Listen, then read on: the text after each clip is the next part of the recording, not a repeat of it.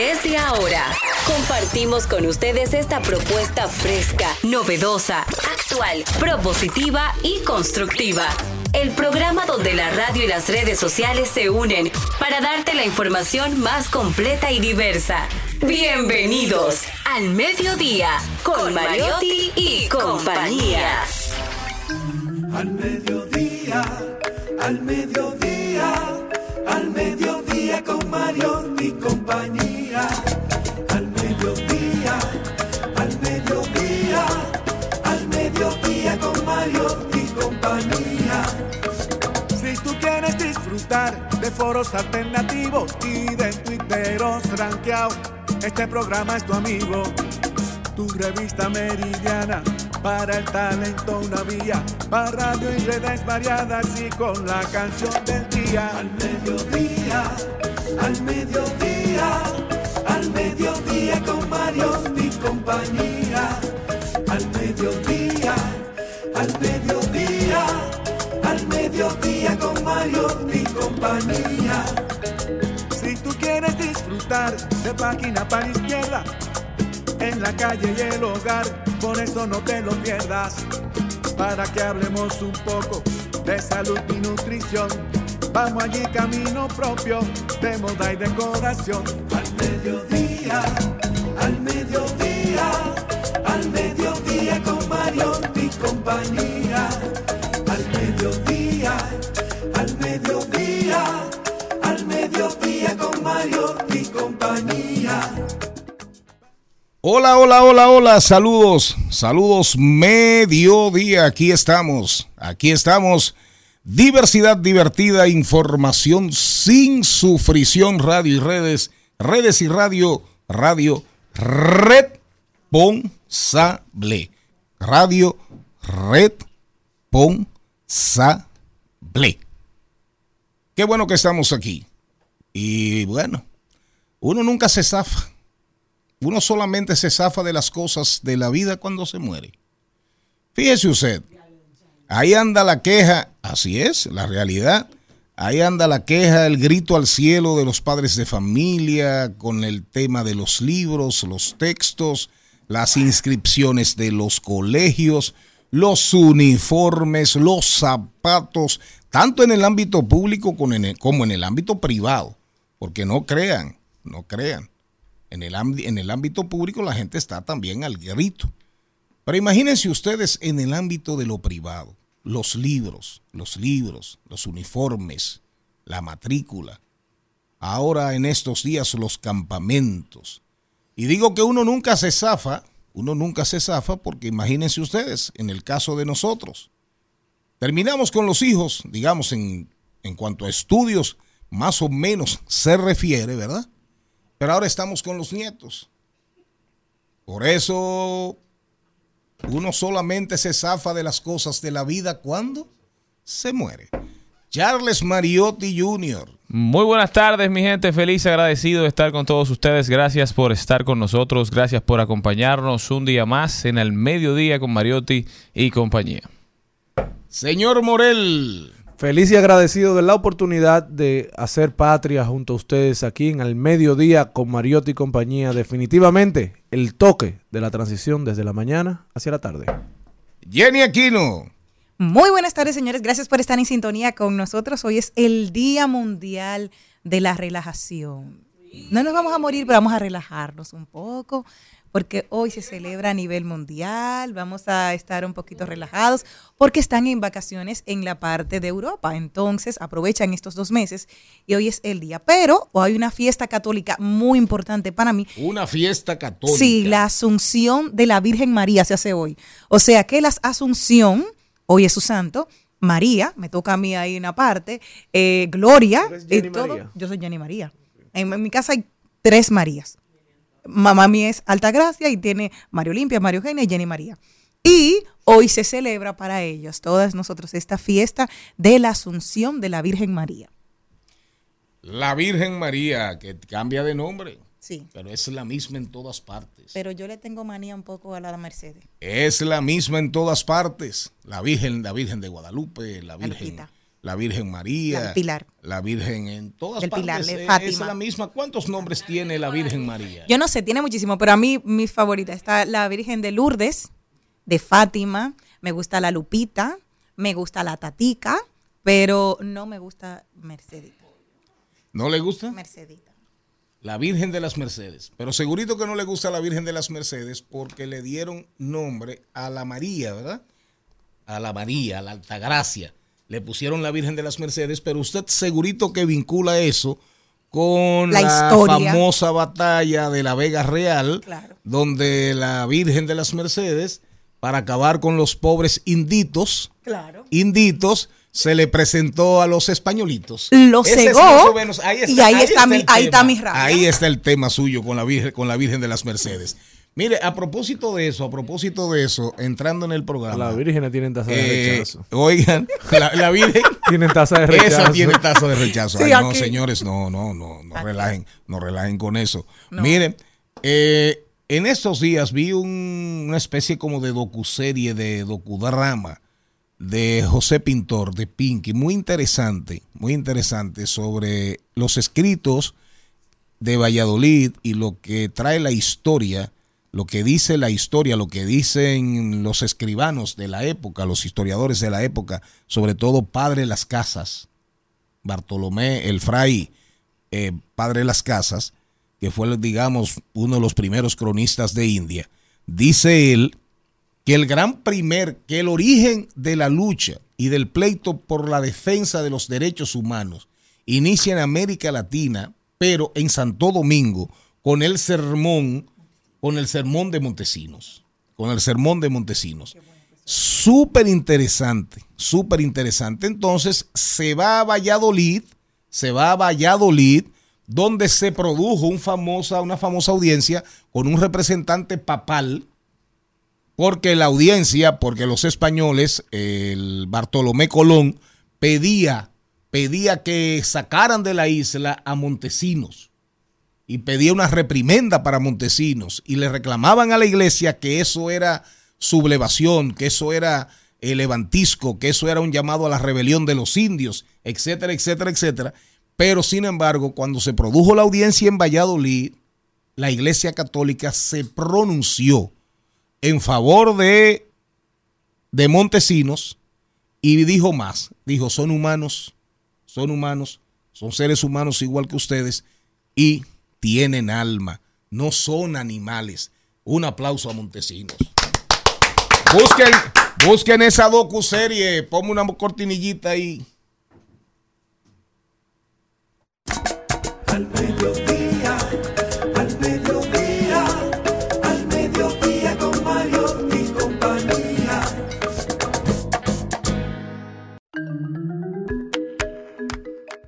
Radio y redes, redes y radios, radios responsables. Señor Mariotti, diga ahí, avance usted con el, avance usted con el, con el contenido. Vamos arriba. Nos vamos con don Darían Vargas, que ya debe estar por ahí. Darían, hoy tiene una invitada. Ella es Olga Isabel Pérez Encarnación, controladora aérea y creadora de Quiero Ser Piloto. Darían viene a explicarnos junto a Olga cómo es el proceso de preparación para ser controladora aérea, dónde se ejerce, de qué se trata este programa de Quiero Ser Piloto y cómo es el mundo de la aviación en general, dónde estudiar, cómo prepararse para ejercer en esta área. Luego nos vamos con, ahí lo dijo, también hablaremos de deportes y en Dominicanos por el Mundo. Hoy estará con nosotros Aliani Concepción. Ella es doctora en medicina, directora del Centro de Atención Integral a Drogodependientes, gestionado por la comunidad y proyecto Hambre Madrid. Ella reside en Madrid, España, pero se mantiene colaborando con los medios de comunicación y con los medios de salud nacional.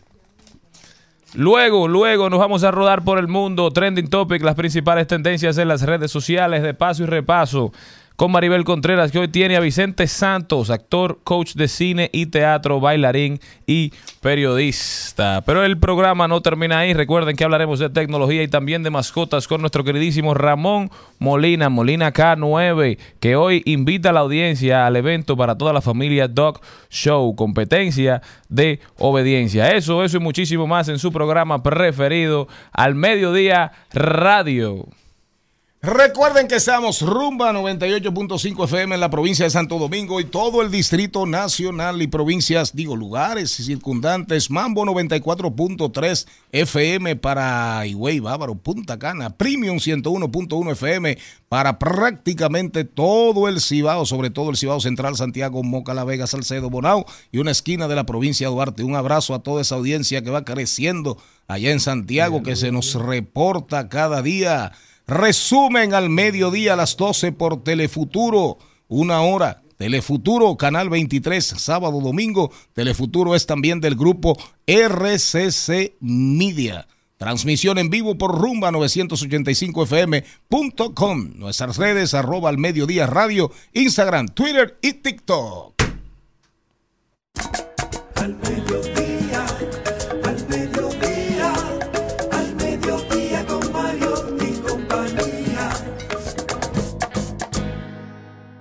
El Al Mediodía dice presente. Dice presente el músculo y la mente. El músculo y la mente. Estamos en deportes.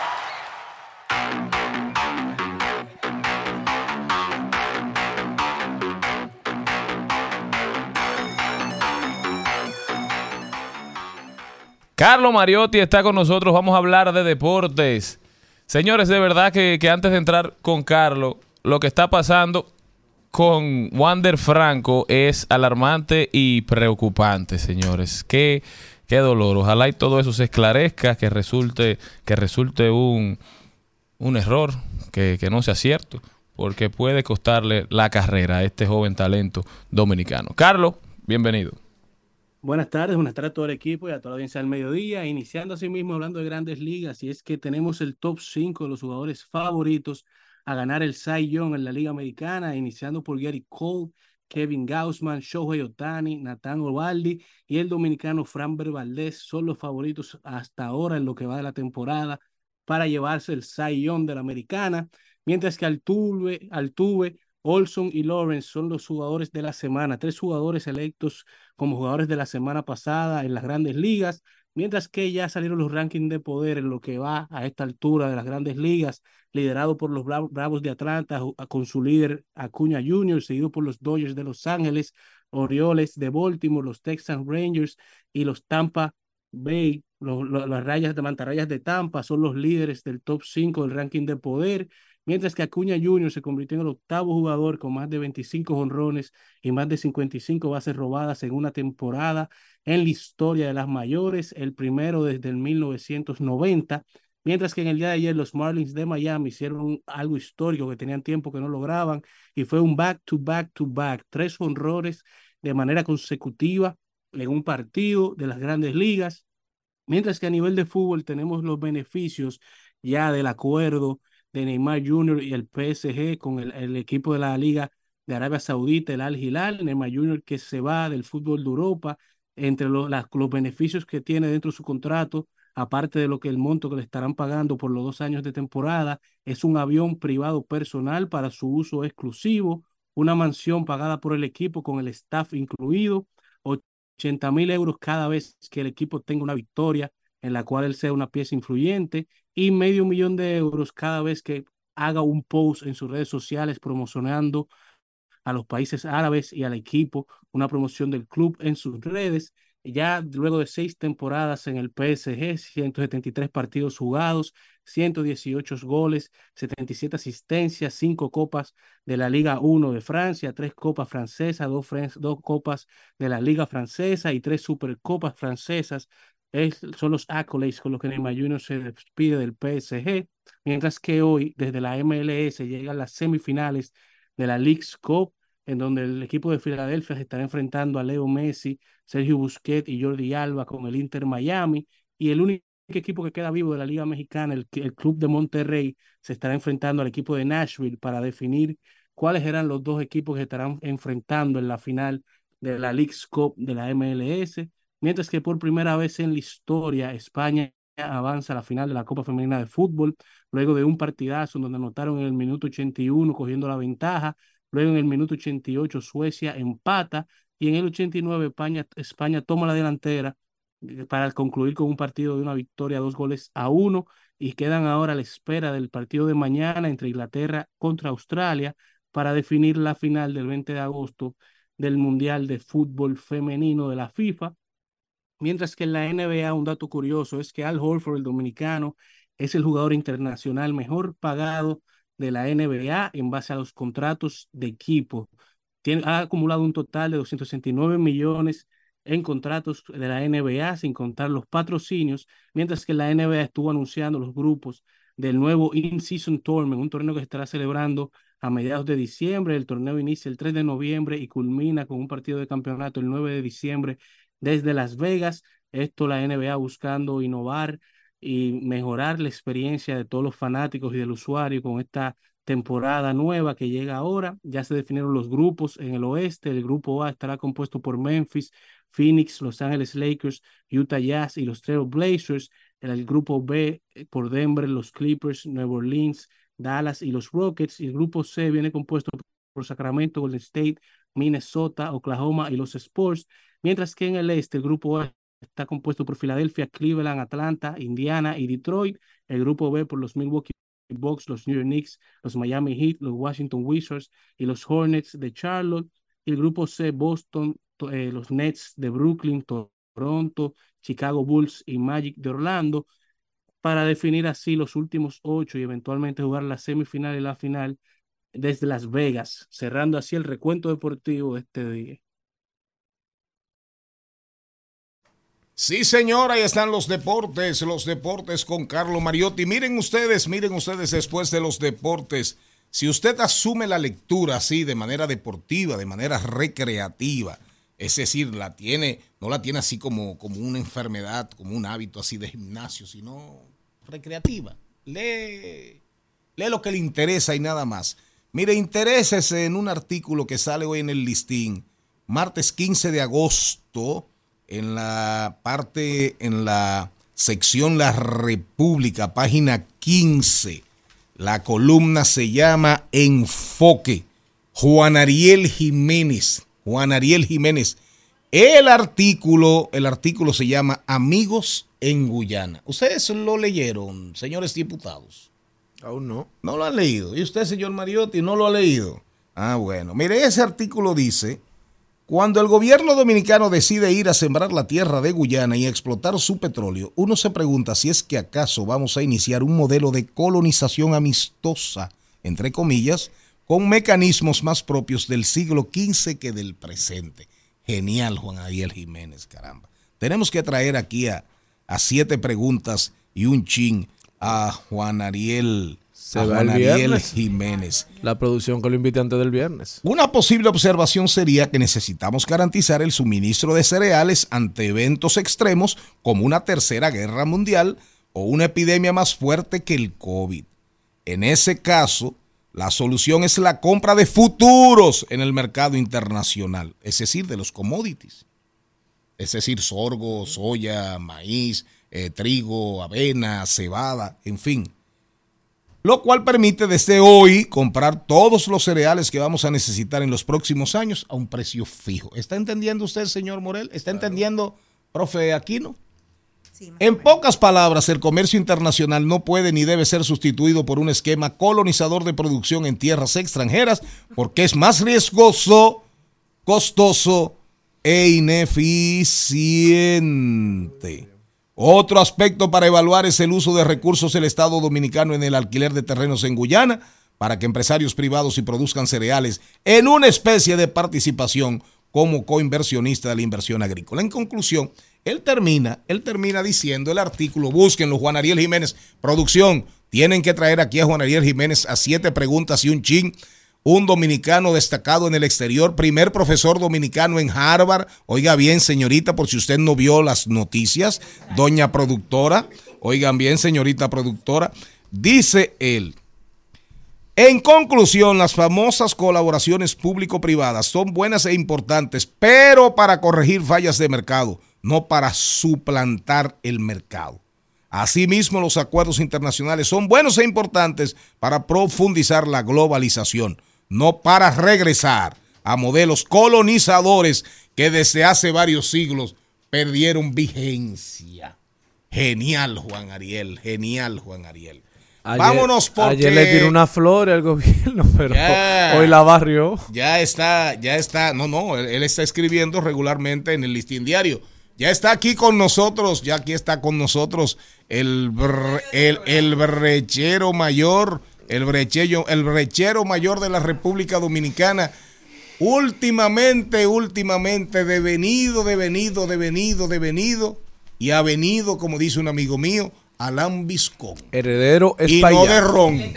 El Y no de ron. ¿Cómo Yo espero, Y usted fue mi maestro. yo espero, recomendador. yo ¿Cómo que se espero que esté facturando. un saludo a Luis.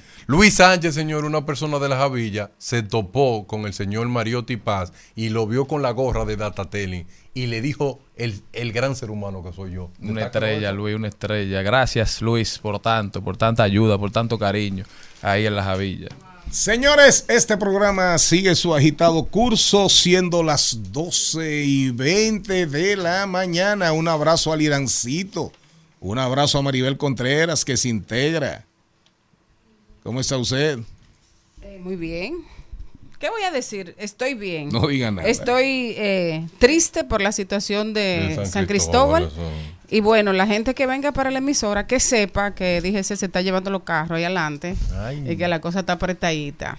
Adelante Que- de la emisora. Sí, yo tenía muchísimo rato ahí. Hugo Vera, muchas gracias. Señores, vámonos. Al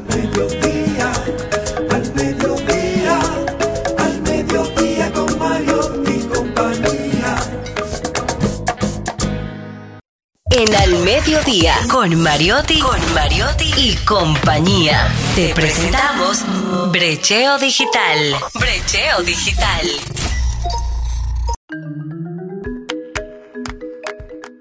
Señor Vargas, señor Vargas, una pregunta a la señorita. ¿Cómo está Hola, usted? todo bien, gracias a Dios y usted. Señor Vargas, una pregunta. Usted que lo sabe todo, que lo sabe todo, hasta, hasta real y efectivamente la ropa interior que se ponen todas las mujeres. en la Así es, para que lo sepa. El color. Sí, el color. Porque negra. Jenny no usa. Yo no me pongo. Ella no Para que usa. para que no te gracias. Ay, gracias. Sí, gracias ¿Por qué, por la por qué a. Darían le están diciendo Darían la noche? ¿Por qué es eso? Darían, la noche. ¿Y por qué? No sé. Por eso fue que su padre eh, criticó los chistes malos que usted Ah, pero hace. me dijeron eso, Eso. fue. Mira, Darían. Dímelo. eh, real y efectivamente, antes de entrar en materia con Olga Isabel Pérez, Encarnación, controladora aérea y creadora de Quiero ser piloto. Bombero, bombero, yo quiero ser bombero. Bombero, Alberto Cortés, bombero. la pueden poner. Y hoy es un buen día. para es mi bombero. voluntad. Bueno, sí. Búscame esa canción ahí de. eh, Alberto búscame Cortés. esa canción de la Facundo de bomberos de la Cabral. sociedad. Facundo Cabral y Alberto Cortés. Bombero, bombero. Quiero ser bombero. Bombero, bombero. No me acuerdo. Ahora, mejor del coro. eh, una, una cosa que habla muy bien, Piloto, piloto, yo quiero ser piloto. que habla, que habla bien de, de la niñez, es que todos los niños cuando están pequeños quieren ser bomberos. O sea, quieren como ayudar. Pero después que se dan cuenta del sueldo, se- dejan el sueño y se quitan. Señores, un bombero permanente, raso, gana 13 mil pesos, señores. Y cuando. Pero eso se- suben dependiendo aquí, del aquí- ayuntamiento. no, aquí en el Distrito Nacional. Exacto. Y le suben a 15 mil con un bono que le da el ayuntamiento. Eso es penoso, señores. Eso, es Eh, así. Dí- señor, señor Vargas, Dígame la pregunta. vuelvo atrás para entrar con Olga.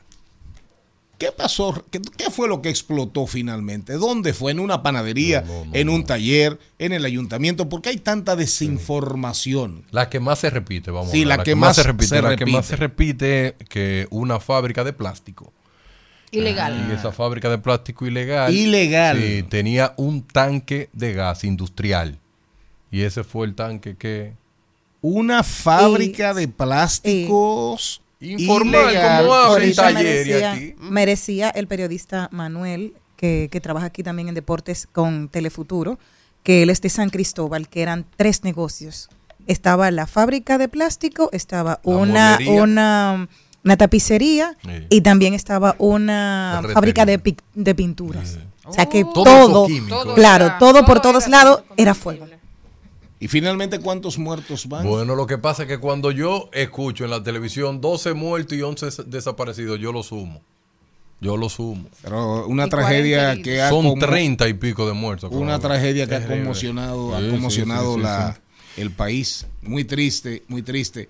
Y, y lo lamentable, lo, lo doblemente triste es que cuando pasan estas cosas, es entonces donde más o menos volvemos a caer en cuenta de las carencias, de las ausencias Sí, sí. que tenemos.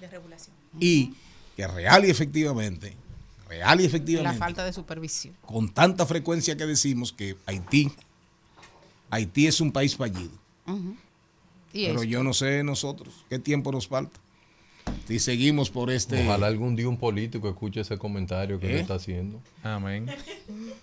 No, porque de verdad, No, no, Haití, ojalá. Haití es un país fallido, Haití es un país fallido, pero la reflexión seria, la reflexión seria, aparte de tú preguntarte qué haces tú para que eso no pase, la reflexión seria es preguntarte qué tiempo nos queda a nosotros para llegar ahí, porque de por Dios, Pero, se- señor Mariotti, una persona hizo un comentario muy inteligente. San Cristóbal creció desproporcionado y hay residenciales que están llenos de empresas industriales que no estaban.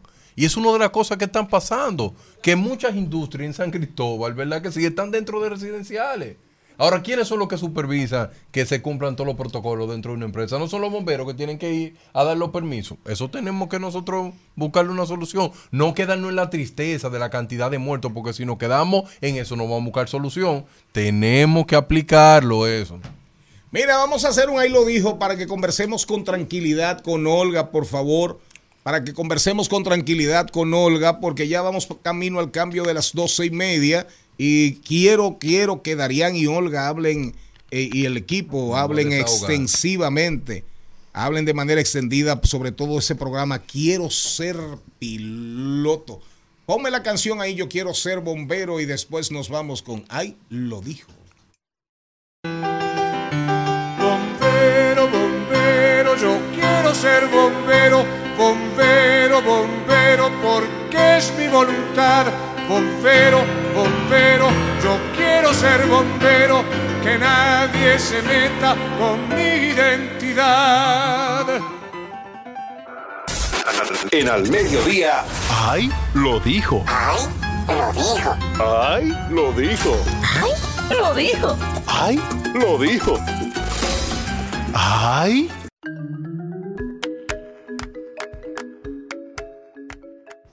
Uno, uno, uno, uno que a través de la historia ha dicho tantas cosas y cosas como que las cosas de Pepito nunca se acaban y nunca se van. Nunca se acaban. Pepito, un personaje de qué país? De cualquier país del mundo. Ah, yo creo que Pepito. pero Pepito es un apodo muy español, muy españolizado. Pero Pepito creo que es de origen español, creo. El, Ah, Jaimito. Eh, Pepito es latino. Bueno. Pepito debe ¿Dónde ser mexicano. eso? Es mexicano.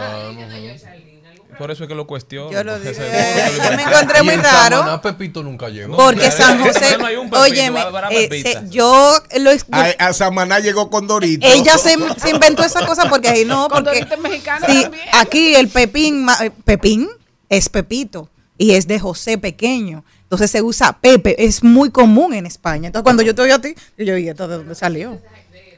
Sí, pero es por eso, el nombre es español que viene. Es español, Pepito es el santo Sí, de que nació en España. ¿Cómo fue? En España es Pepito. Claro, Claro. que sí. que yo Y en Latinoamérica su mayor impacto fue en Venezuela. Óigalo ahí. que Mire, yo lo compañera, dije. usted ve que. Yo vivía allá, yo se lo Aquí dije. está- aquí está el Wikipedia de este Yo programa. se lo dije que yo vivía El allá. señor Mariotti Lo que pasa es Padre. que Pepito, Los se ve, es un bocadillo y un pan de lo que ustedes están hablando. Están hablando del cómic. Pero oigan lo que dijo Pepito. Pepito pasó- iba por una calle y vio el funeral de un cardiólogo. Ay, Dios. Y le habían llenado todo el área del ataúd en la funeraria, se lo llenaron al cardiólogo de corazones. Oh. Entonces, Pepito solamente atinó a exclamar en voz alta, invítenme cuando el funeral sea de un ginecólogo. ¿Y qué van a llevar cuando son ginecólogos? Y esa risa del señor, ¿eh? Úteros. Eso no se- en televisión nacional. Úteros. Porque ustedes no Y, sé qué eh, te- ella cree que ya se oye, Darían, dile. Ah, bueno, mira, ella. Úteros, úteros, Piensan en otra trompas de ¿no? falopio, úteros, claro, Labios normal. mayores y menores. Como lo suyo. Sí. seguimos, seguimos. Tengo un psicólogo, me encanta, un No, eh, psicólogo. No, les gustó el chiste mío, lo que dijo Papito. Muy A ver. flojo. Para nada. Empieza con un psicólogo y dice lo siguiente. Si tú, si, psicólogo a la paciente, si tu ex te pide volver, ¿qué le vas a decir? Que no, dice el psicólogo, bien, que no me vaya a hacer lo mismo que me hizo siempre. Te amo. Dice, por favor, no venga más. Le digo al psicólogo. ¿Quién más? Hay ¿Quién causas más? perdidas. Compañero, intégrese, señor Mariotti. Usted no tiene nada. Sí, claro. Usted no tiene Se nada. reportan aumentos en los libros. Oiga, ese ahí lo dijo. Eso lo están diciendo los Ah, padres. ah. El costo de la educación en República Dominicana. Para una familia de dos hijos con edades entre 10 y 15 años, el gasto de los listados de escolares, sin contar los uniformes, se encontrará entre 25 mil y 30 mil pesos. Ay, lo dijo y todo el mundo lo está diciendo, pero tranquilo, Darían Vargas, que el gobierno te va a dar mil pesos para que tú resuelvas ese problema.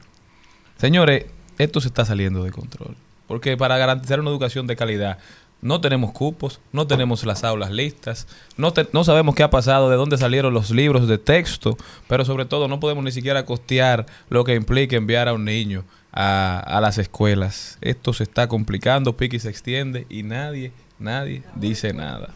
Te tengo un, ahí lo dijo, que es muy recurrente en nosotros. Vamos a ver cuántos de ustedes se sienten identificados. La adultez se trata de deberte dinero a ti mismo porque te pediste prestado para de tus ahorros y ahora te tienes que pagar. ¿Cuándo no hemos hecho eso? Me- me- hoy yo misma me cogí mil pesos prestados de un lado para otro. Ahí está. Siempre vivo de ese banco. ¿Y ustedes?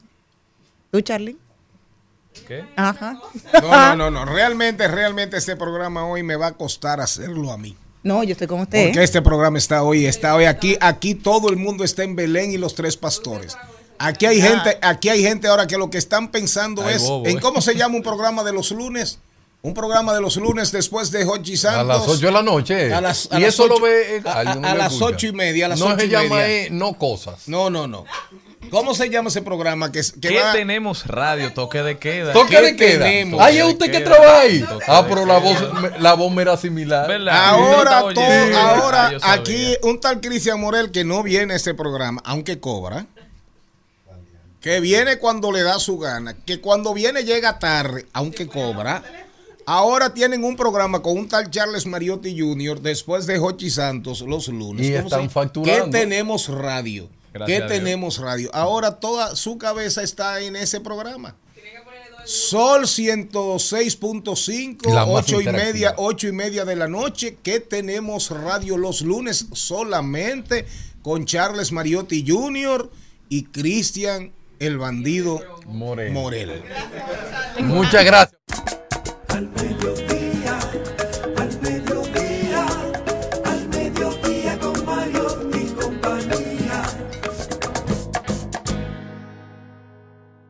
En Al Mediodía, con Mariotti, con Mariotti y compañía. Te presentamos Brecheo Digital. Brecheo Digital.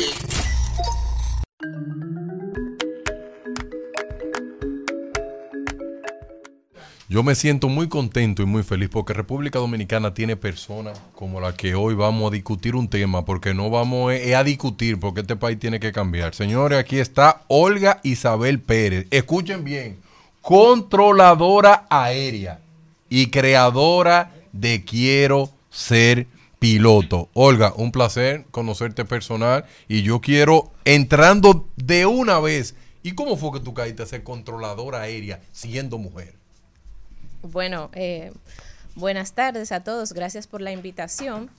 Eh, hay muchas mujeres ya que son controladoras aéreas, pero yo personalmente empecé a trabajar en el aeropuerto cuando tenía como 19 años y veía la torre de control y preguntaba qué qué era lo que hacían ahí, qué hacían las personas que trabajaban ahí. Me explicaron y pues decidí aplicar a la escuela que, que en ese momento daba la carrera de control de tránsito aéreo. Olga, ¿y tú sabes inglés ya? Sí, yo fui egresada del inglés de inmersión del 2010. Ah, pero mira que bien. Olga, pero tú eres de Boca Chica. Un programa del PLD. De la caleta. ¿Eh?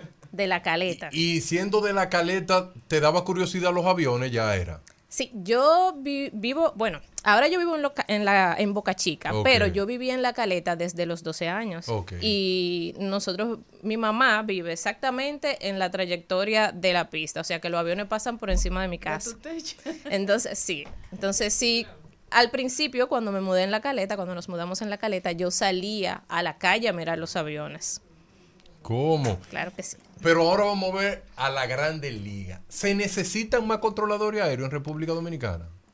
Mira, ahora mismo la carrera de control de tránsito aéreo está detenida, Oh. no se está impartiendo. Hay controladores aéreos que todavía no han sido contratados, se están contratando. Entonces, eh, es probable que en algunos años la vuelvan a abrir la O carrera. sea, la, el, la- el organismo o la institución que imparte esta carrera la cerró, la paró porque había personas que todavía no habían conseguido empleo, entonces para que no hubiese no sobrecargarlo. el mercado, entonces la pararon. Exactamente. Ah, pero mira, una buena gestión. Y yo lo que quiero es lo interesante para que la gente aprenda qué es lo que hace un controlador aéreo. Es como un AME. Más o menos. Más o menos, sí, como un AMET del cielo, pero les explico. Lo primero, para entender qué hace un controlador de tránsito aéreo, hay que entender qué es el espacio aéreo. Y específicamente el espacio aéreo de la República Dominicana se divide en varias partes. Están los, eh, vamos, se lo voy a dividir de esta forma para que lo puedan entender mejor. Como centro, cada aeropuerto, los ocho aeropuertos eh, internacionales, ocho o siete aeropuertos internacionales que hay en el país, a partir del aeropuerto, 20 kilómetros a la redonda. En esos 20 kilómetros a la redonda, el controlador responsable es el que trabaja en la torre de control. Su jurisdicción es las aeronaves que están en tierra en el aeropuerto y la- las que están en el aire en- dentro de esos 20 kilómetros a la redonda. Solamente para los, torres, los controladores que están en la torre de control. Fuera de ahí hay, a partir de esos 20 kilómetros, imagínense unos 100 kilómetros más a la redonda. Entonces, de esa parte se encargan los controladores aéreos de aproximación que no trabajan necesariamente en una torre de control. En otros países, sí, trabajan en una, hay países donde sí trabajan en una torre de control, pero aquí no trabajan en una torre de control, sino en un centro de control o en una oficina de aproximación, que es básicamente un cuarto parecido a este, pero oscuro, con pantallas radar, donde los controladores no ven los aviones como yo veo esta botella de agua sino que ven un, en la pantalla radar ven una etiqueta que dice el número de vuelo, el tipo de la aeronave, la velocidad que lleva, la dirección que lleva, la altitud, etcétera. Oh, interesante. Y lo que más le gusta a la gente, ¿cuál es el sueldo promedio de un controlador aéreo? Buena pregunta. Eh, Promedio. Mira, promedio. yo te hablé de dos tipos de controladores aéreos, pero realmente son tres. Hay otro que, que trabajan fuera de esos 100 kilómetros afuera y tomar en cuenta que es no solamente viendo, sino en comunicación por radio. Entonces son tres tipos. Cada tipo de controlador tiene un sueldo diferente. Diferente. Sí, porque son cursos que se van haciendo.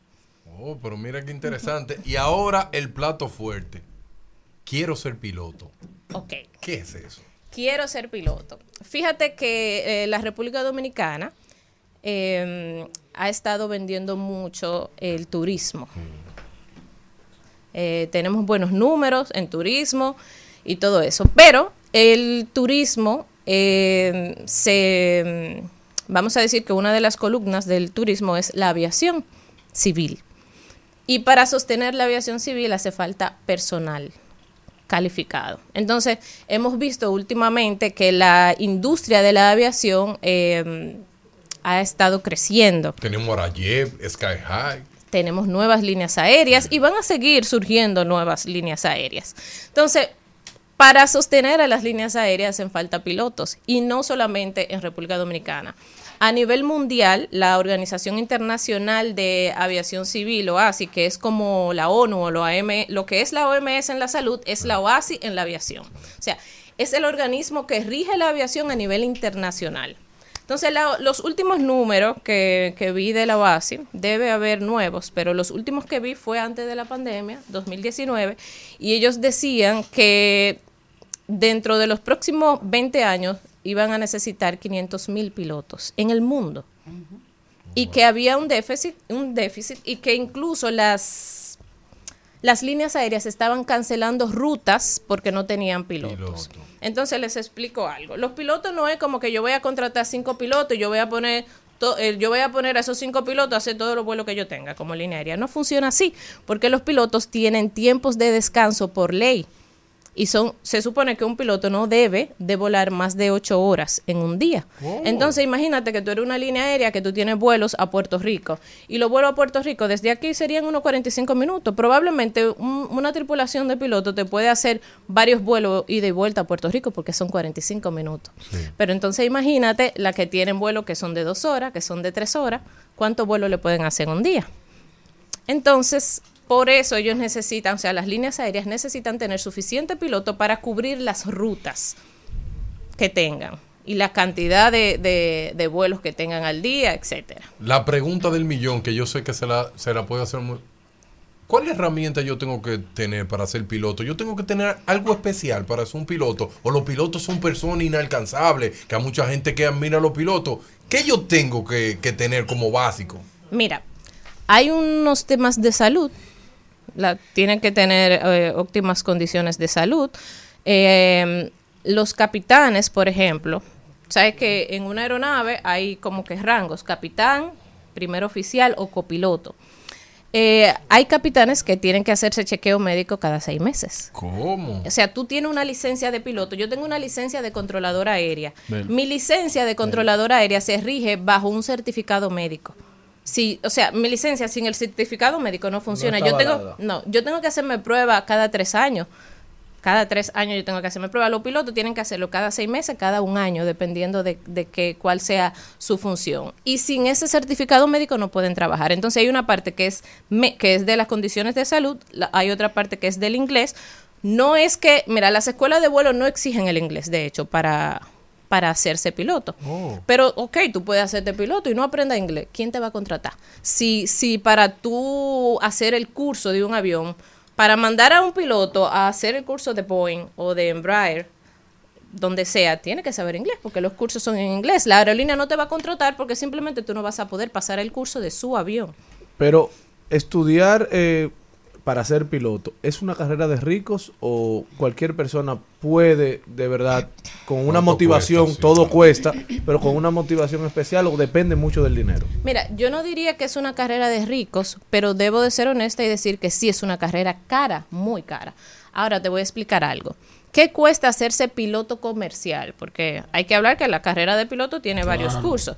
Piloto comercial cuesta tal vez entre 2 millones y 3 millones de pesos. Ah, pues está bien. Pero pero- sí, pero oye, que, oye ¿qué es lo que pasa? Exacto. Tú gastas probablemente más de ahí en una carrera de cuatro años. El problema es, es una relación de tiempo-costo. Esos dos millones de pesos tú tienes que gastarlo probablemente en dos años. ¿Entiendes? Entonces nadie tiene, bueno, no nadie, pero la mayoría de gente no tiene dos millones de pesos en el bolsillo para gastarlo en dos años de una vez. ¿Entiendes? Entonces ¿Y cuánto gana un piloto? ganan bastante bien. No, no, No. los controladores No, aéreos. los tienen que controladores aprender, aéreos. tienen que aprender mucho. En promedio, ¿cuál es el rango que anda un piloto, por ejemplo, de eh? ¿Cuánto puede ganar? Mira, yo no puedo eh, decir aquí cuánto gana un piloto de X, de X línea aérea, pero sí puedo decirte que los pilotos de las líneas aéreas más conocidas del país ganan entre 3 mil dólares y 7 mil u 8 mil dólares. Mensuales. Mensual, aparte de las dietas que le dan por cada vuelo, porque le dan su dieta, porque tienen que comer, tienen, etcétera. Entonces, sí, ¿Y tú entre quieres- 3 tú- mil Tú dólares. quieres ser chalito, ¿verdad? Caen bien. Olga, y quiero ser piloto. Ok, ¿En qué vamos con quiero ser piloto. bien. Quiero ser piloto, obviamente no es un concurso, nosotros no pretendemos nunca suplir el déficit de pilotos que hay con este concurso, pero hay un problema social y es que si, si salimos ahora mismo a la calle y le, le preguntamos a algunos de los jóvenes que caminan eh, qué hay que hacer en este país para hacerse piloto, probablemente no sepan o probablemente nos digan que hay que ser militar o que hay que salir del país. Y eso no es real. Hay escuelas de vuelo y hay eh, financiamiento disponible para, Oh. para hacer la carrera de piloto. Entonces, dijimos que es cara la carrera, ¿verdad? Pero eh, si tú haces un financiamiento con el sueldo que gana un piloto, es un, es- exacto, es algo, y de hecho muchos pilotos hacen eso. toman un financiamiento. Un crédito pagan- educativo. Es un crédito educativo, pagan la carrera completa, aunque después duren un tiempo trabajando para pagar la deuda de, de la inversión que hicieron. Entonces, eh, quiero ser piloto, no, obviamente no, no podemos suplir esa, ese déficit que hay de, de pilotos, pero sí eh, la divulgación de la información, la disponibilidad, el acceso a la carrera de piloto, el acceso a esa educación y el acceso como recurso eh, para las empresas de la industria eh, en el área laboral.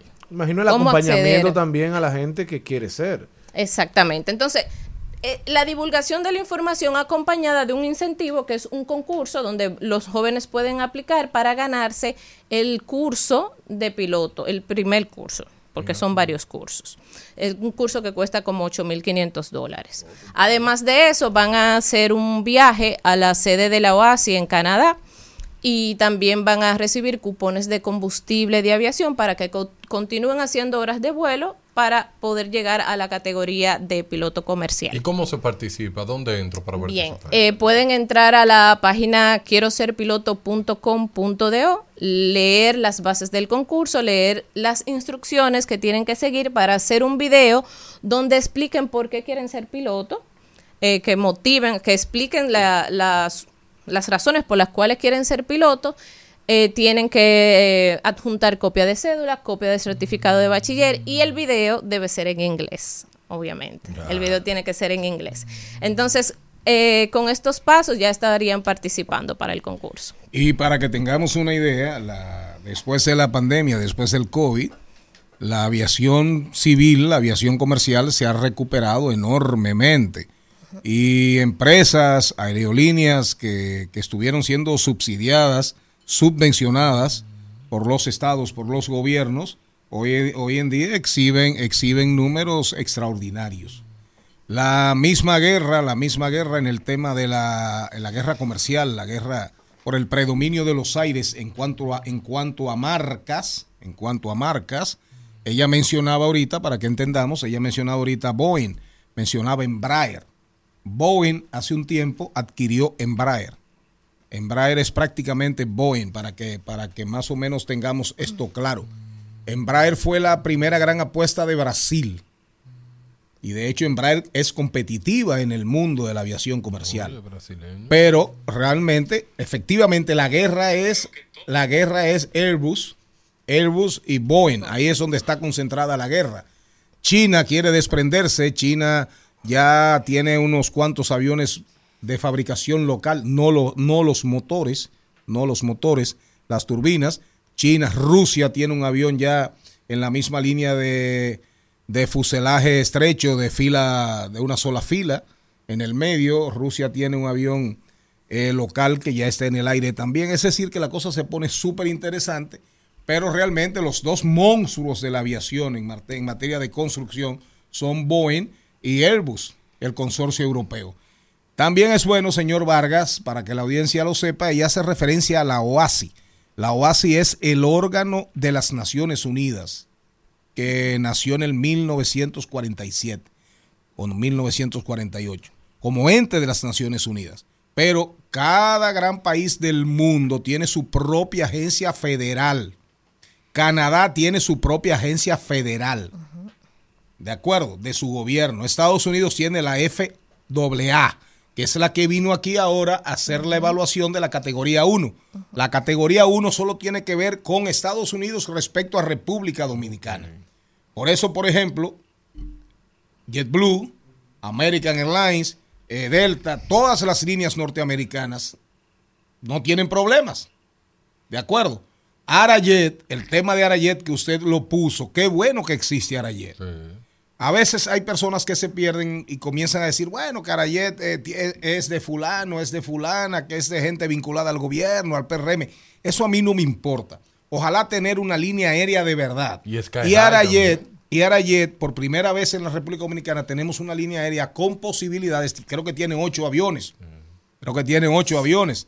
Creo que ellos andan en, en la línea del Boeing del 737 eh, El eh, Max. eh, Max, que es el que tuvo, tuvo problemas y se llamó a revisión.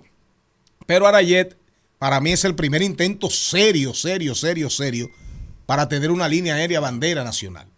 ¿Me entienden? Y tenemos ruta buena. Ahora, sí, el tema de Arayet, el tema de Arayet es volar a los Estados Unidos. Y con esta amenaza que hay de que ya entró la FAA, oiga bien, que es la americana, que hay mucho miedo, porque si no pasamos los ocho puntos, los ocho puntos, si nos quemamos en uno, perdemos la categoría 1 que nos tomó años recuperarla. El tema de eso es que cuando llega la FAA a un país, que es la agencia federal, la agencia civil de los Estados Unidos, siempre viene la europea, la de la Unión Europea. Es como una secuencia. Es una secuencia. Viene FAA y casi al mes, mes y medio, vienen los europeos, porque no necesariamente se llevan de las conclusiones de la FAA. Entonces, para que usted entienda, se supone que la dirección de vuelos, la dirección de vuelos del IDAC, del Instituto Dominicano de la Aviación Civil, una línea aérea por cada avión debe tener un inspector. Es decir, si Arayet tiene ocho aviones, quien la, la dirección de, creo que se llama dirección de plan de vuelos, algo así, de manual de vuelo, funciones de vuelo, en el IDAC, debe tener un inspector para cada avión de Arayet. Porque se supone que cada avión es como una persona. Que hay que hacerle, llevarle su récord 24-7 de fallas, de qué pasó en el aire, qué pasó ayer, incidentes. ¿Usted me está entendiendo? Por eso la aviación es tan exigente. Porque cuando un carro falla, no es como cuando un avión falla. ¿De acuerdo? Mire, y yo, yo pago con gusto. ¿Qué le pareció? Infoté, ¿Qué- yo lo pago con gusto. ¿Qué le por la pareció? formación que le ha dado ¿Qué ese le pareció? Infoté ha ¿Qué le pareció? ¿Qué le pareció la, ¿qué le pareció la clasecita? No, no, Eh, eh, no. ¿Le gustó? Usted lo ¿Usted sabía eso? No, no lo sabía. ¿Usted sabía que Muy por bien. cada avión hay que tener un inspector? No lo sabía. ¿Usted quiere que yo siga dándole más lago? Eh, continúo aquí para decir. Nada, Mira, en, la, en la misma línea que, que decía el señor, sí eh, eh, regresaron algunos inspectores del IDAD de tomar el curso de Boeing eh, recientemente. Entonces, eso es parte de, de- de todo lo, lo que conlleva eh, que el personal esté apto para responder al crecimiento que está teniendo la aviación local al momento. ¿Alguna duda que, que me llegó de repente porque me la vocearon? ¿Qué edad que hay que tener para ser piloto inicialmente? Mira, hay escuelas de vuelo que reciben estudiantes de 16, 17 años con el permiso de los padres Oh. firmados, sí. Y en otros países hasta más pequeños saben tomar instrucción de vuelo, de hecho. Eh, pero nosotros eh, en el concurso solamente estamos aceptando a partir de los 18 años por un tema ya de, de ahorrarnos todo el trabajo del, del permiso de los padres. Es bueno también, eh, quiero mencionar también que eh, hay líneas aéreas eh, dominicanas que ahora mismo la ley le permite contratar pilotos extranjeros y que de hecho contratan pilotos extranjeros porque no tenemos pilotos dominicanos. Entonces, entonces eh, eso es algo a, a- a lo que hay que ponerle atención. ¿Y, y a qué tú crees que se debe eso? ¿Qué cosa? Que no tengamos... Porque eh, aquí no hay el, porque ahora Bueno, lo primero que... no tenemos aerolíneas grandes. Arayet es un ejemplo. la- la- Pero tenemos Sky High Claro, también. sí, pero. Sky High, Flycana, salieron varias. Salió la, recuérdese, recuerde usted que tuvimos una ahí de origen venezolano que fue la del accidente. ¿Cómo se llama? Eh, la que se accidentó ahora, que nos está investigando en el Ah, la que se 21. entró en- o sea, en- todo el que tiene los aviones MD, los, avi- los aviones MD, los McDonnell, los McDonnell Douglas, son aviones en desuso en todas partes del mundo.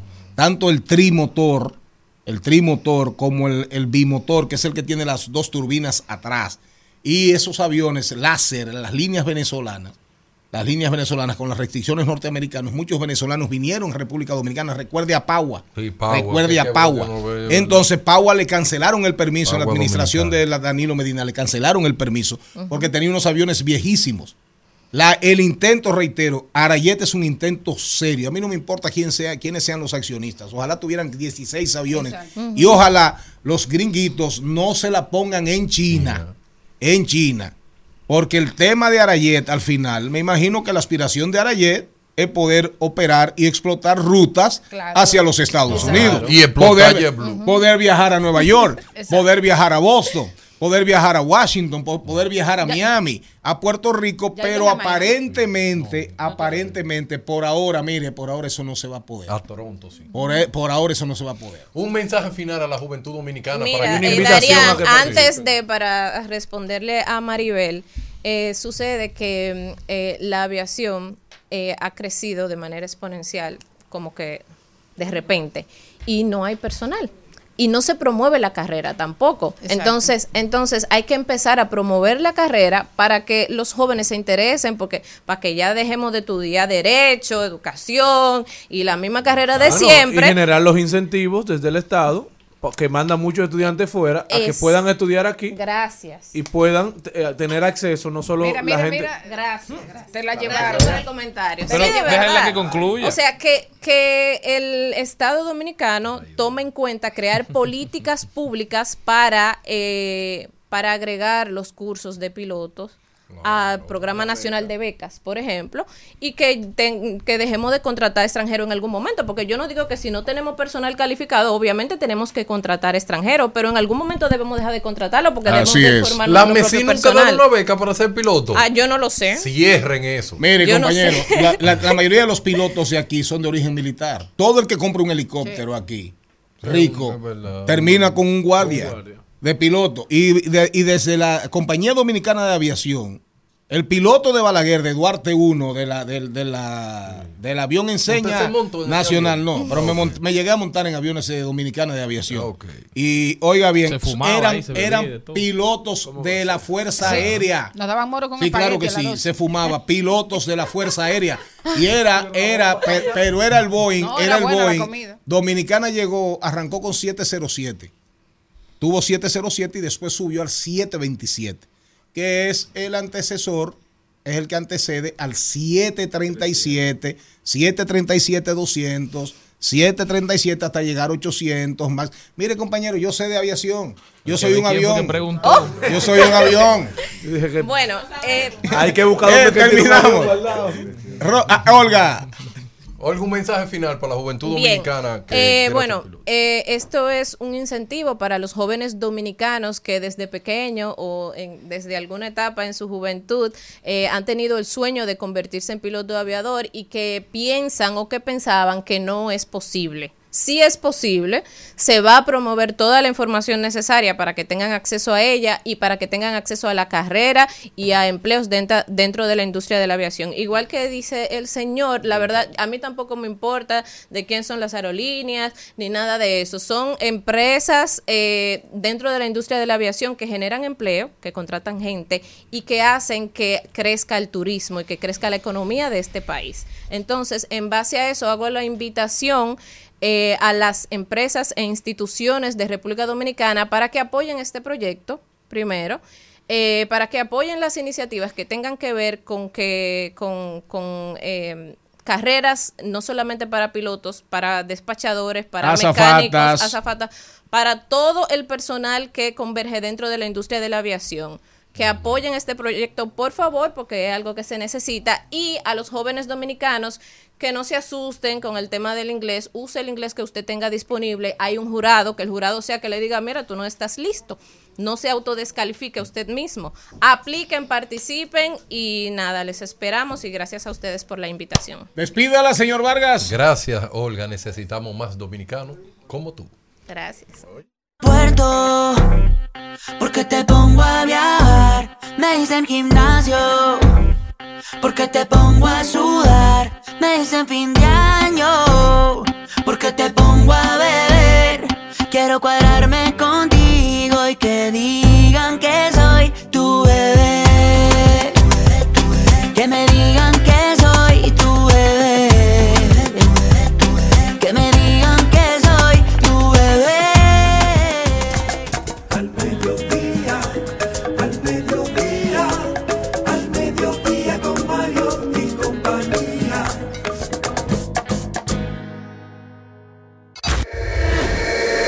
Esto es Dominicanos por el Mundo en Al Mediodía con Mariotti y compañía.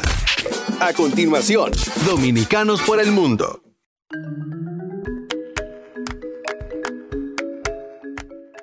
Seguimos, diversidad divertida, información sin sufrición. Qué interesante este tema con esta controladora aérea que está promoviendo el concurso Quiero ser piloto.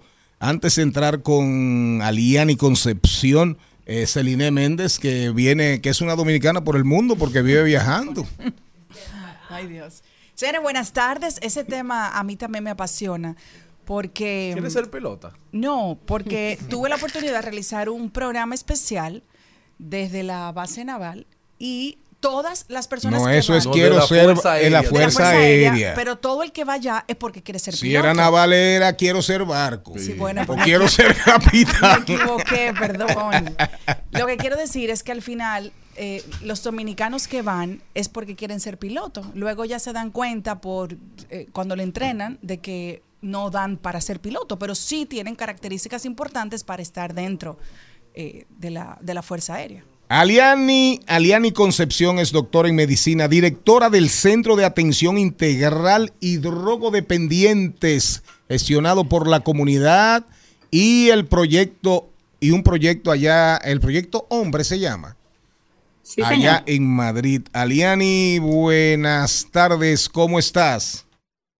Muy buenas tardes aquí, casi noche. Eh, encantada de que me hagan la invitación y, y muy bien, estamos bien. no- nos tenemos que agradecer que estamos respirando. Lo primero que quiero es también eh, dar mis condolencias al- a, a mi, a mi provincia, la provincia Constitución, San Cristóbal, y, y que, bueno, que al final la gente que ha perdido la vida, pues eh, pasa a sus familiares. Pero estoy bien, gracias. ¿De, de dónde eres? ¿De San Cristóbal Cabecera? Yo soy jainera de pura cepa, orgullosamente jainera. Eh, antes te escuché hablar de, de las columnas del Listín Diario. Si, si, si estás leyendo bastantes columnas y eh, ves una que dice empezó Jaina moler, pues esa es mi columna que llevo ya varios años y, y soy de Jaina, de Bajos de Jaina.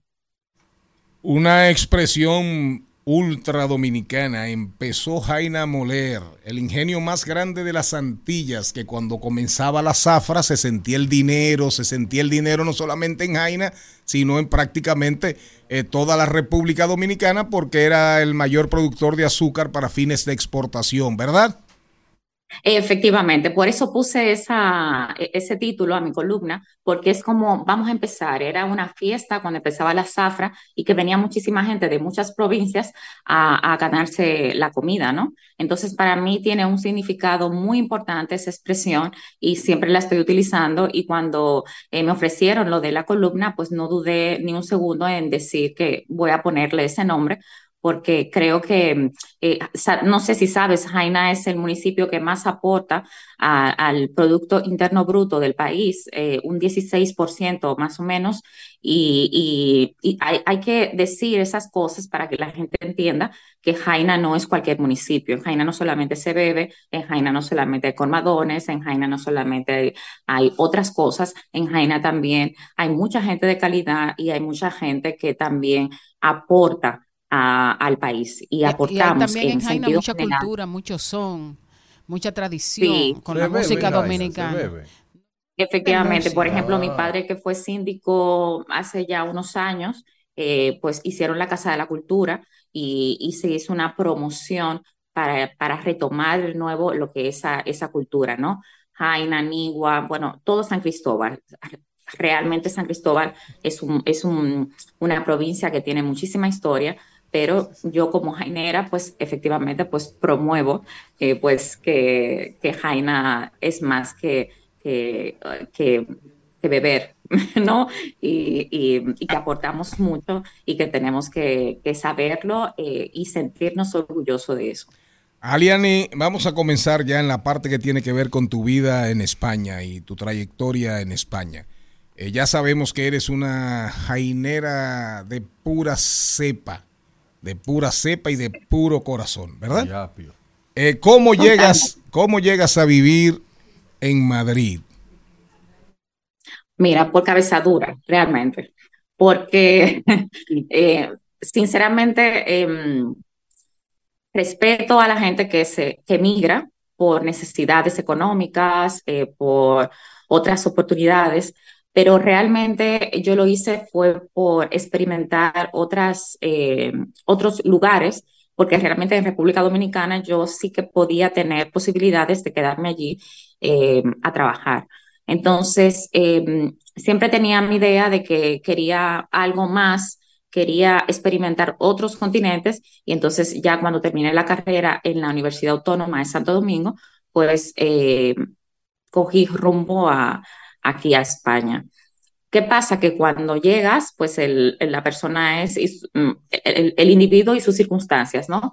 Luego comienzas a trabajar, luego te casas, luego tienes hijos y entonces ya, mm, ya te quedas aquí. Ya llevo más de 20 años aquí trabajando en las adicciones, con dos niñas, con un marido, entonces al final, eh, pues estamos aquí. Muy feliz, pero extrañando muchísimo eh, lo que es el Caribe todos los días. Aleani, buenas tardes. Me llama mucho la atención de eso que en el centro que trabajas, de atención integral al drogodependientes, sobre todo porque en España hay una gran cantidad de jóvenes que suelen consumir marihuana en cualquier lugar, en cualquier espacio, como cual, como como hacer un cigarrillo aquí en República Dominicana. De hecho, en la universidad yo me quejaba de que habían estudiantes que estaban fumando porros porque necesitaban relajarse para, para poder estudiar para los exámenes. Cosas que no se ven aquí en República Dominicana, en, los peores barrios. Entonces, ¿cómo haces tú? ¿Qué es lo que desempeñas en este centro? ¿Cómo son los jóvenes que tú recibes? ¿Dónde? ¿Qué tipo de ayuda ofrecen ustedes? Mira, yo soy directora del Centro de, Adicciones, bueno, se llama CAI, un centro de atención integral a drogodependientes, que es de la Comunidad de Madrid. Es como si fuese un centro de atención primaria para las personas que tienen problemas de adicciones. Entonces, lo que hacemos es como una atención primaria y si tenemos que hacerle una desintoxicación y deshabituación a nivel hospitalario, pues también yo gestiono lo que es la lista de espera de todo Madrid. Entonces, eh, me has comentado el tema de la marihuana. Efectivamente, aquí está muy normalizada, aunque no es legal hacerlo, eh, como Ámsterdam u otros países, pero sí es cierto que eh, en la juventud hay, hay como una cultura de probar ciertas cosas. Yo te podría decir también que en República Dominicana hay muchas sustancias. lo que pasa es que se hace a escondida, no, no, no, se, no se intenta como em, dar a conocer porque eh, cuando tú intentas ayudar a una persona desde la mm, crítica, tú estás estigmatizando a ese paciente. Hay que saber, hay que entender que las adicciones es una enfermedad, no es que, ser, no es que eres un sinvergüenza, eh, es una enfermedad neurológica y eso es importante reconocerlo, es importante saberlo para tú poder ayudar a ese paciente de una forma adecuada y de forma terapéutica. Entonces, nosotros lo que hacemos aquí es acompañar a estos pacientes. En el año 80 hubo un boom aquí con el tema de la heroína y entonces el gobierno lo que hizo fue aceptar que tenían un problema, buscar una solución. Comenzamos con los, eh, los, los tratamientos de mantenimiento con metadona, que es un, un sustitutivo de la heroína, y realmente pues eso fue eh, muy importante y que todavía a día de hoy continuamos haciéndolo. Bueno, Muchísimas gracias, querida. Un abrazo grande. Eh, importante la labor que estás haciendo allá en España, representando al país. Y sobre todo nos encanta eh, la idea de que te lleves en el alma a Jaina y que ese dicho que decimos todos los dominicanos constantemente cuando vamos a empezar a hacer algo importante, que Jaina empezó a moler. Y con mujeres trabajadoras como tú, el fruto se ve y se siente. Muchísimas gracias a ustedes por la invitación y, efectivamente empezó Jaime leer y creo que tenemos que aportar mucho al país en el tema de salud mental que lamentablemente se ha disparado pues después de la pandemia y sobre todo en las adicciones que, que, que vea, lo vemos mal pero realmente se estigmatiza mucho a los pacientes que tienen algún tipo de problema eh, con las adicciones. Y yo creo que debemos eh, darle una vuelta a toda esta situación para poder ayudar a esos pacientes. Muchísimas gracias. Bye. Adiós. Muchísimas gracias a ustedes.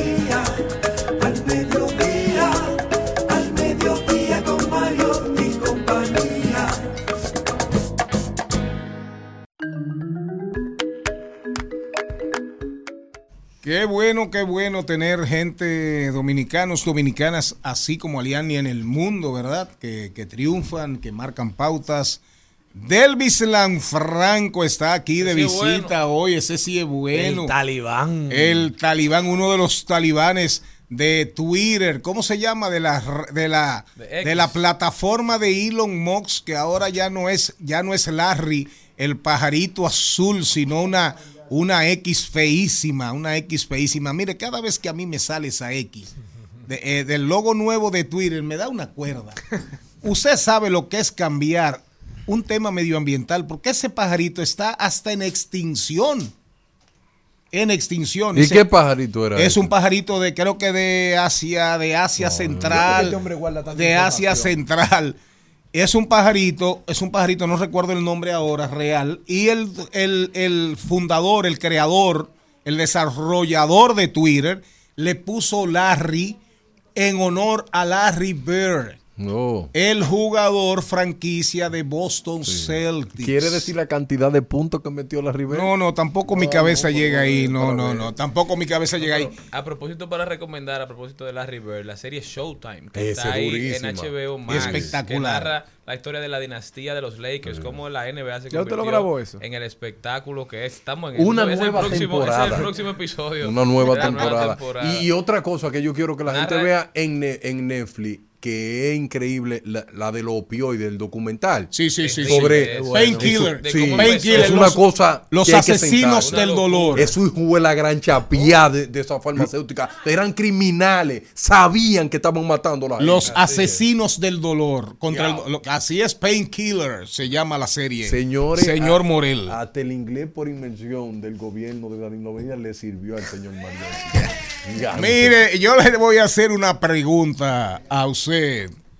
Eh, dijo Bill Gates, yo le doy mucho seguimiento a Bill Gates. Eh, le doy más seguimiento a, a Warren Buffett, a Bill Gates, del que le doy a, a Elon, a A Elon, Elon Musk. a Elon Musk. Mire, dijo Bill Gates, para ser superiores, para pelear con la inteligencia artificial, los países deben promover que sus jóvenes, más jóvenes, eso coincide con el discurso suyo, con la línea de pensamiento y acción suya, que le ha generado grandes admiradores, pero también grandes, detractores, ¿verdad? Dice él, ¿usted quiere competir con la inteligencia artificial? Vaya, apueste, invierta para cada vez más para que cada vez más jóvenes sean programadores, desarrolladores y tengan más comunidad, más comunión, más unión con las herramientas digitales. ¿Qué opina usted? Totalmente con Bill Gates, pero vamos a platanarlo a República Dominicana. República Dominicana todavía no cuenta con suficiente instituto de programación para que tú tengas ese boom como la India. ¿Qué hizo la India? La India se dio cuenta en un momento determinado que podía tener una materia prima de calidad humana y se enfocó en programación. ¿Qué hicieron ellos? En cada sector abrieron un instituto de programación. Nosotros tenemos el ITLA, pero el ITLA no alcanza a todo el mundo. Y el ITLA no tiene espacio para todo el mundo. Lo raro es que por mucho tiempo era un tema de la educación en la India, era un tema reservado para las altas castas, ¿verdad? Pero luego abrieron y empezaron a tecnificar a gran parte de su población, pero aún así era la población más, eh, digamos, adinerada que tenía acceso y se convertían en trabajadores en esas fábricas de, de bots, digamos, vivos, Claro. para dar servicio al cliente a otros países. Pero ahora el cambio que se ha visto en la India es porque la educación se ha democratizado y todos, sin importar de dónde vienen, pueden tener acceso a esa educación de calidad. Claro, ¿y qué es lo que yo digo? Si no tenemos las instalaciones, ¿por qué nosotros no lanzamos un programa nacional desde el Estado donde las personas aprendan a programar desde una plataforma digital? No tiene la computadora el Estado, que le dé una computadora igual como hizo en las escuelas. Muchos jóvenes se quedaron con esa computadora y a mí me duele cuando en Coroto yo veo que la computadora que dio el Estado ahí le están vendiendo. Entonces, ¿qué es lo que yo siento y quiero decirle a la sociedad dominicana? Bill Gates no le está diciendo al mundo como la gente quiere tacharme. No, porque todo es tecnología, todo es tecnología.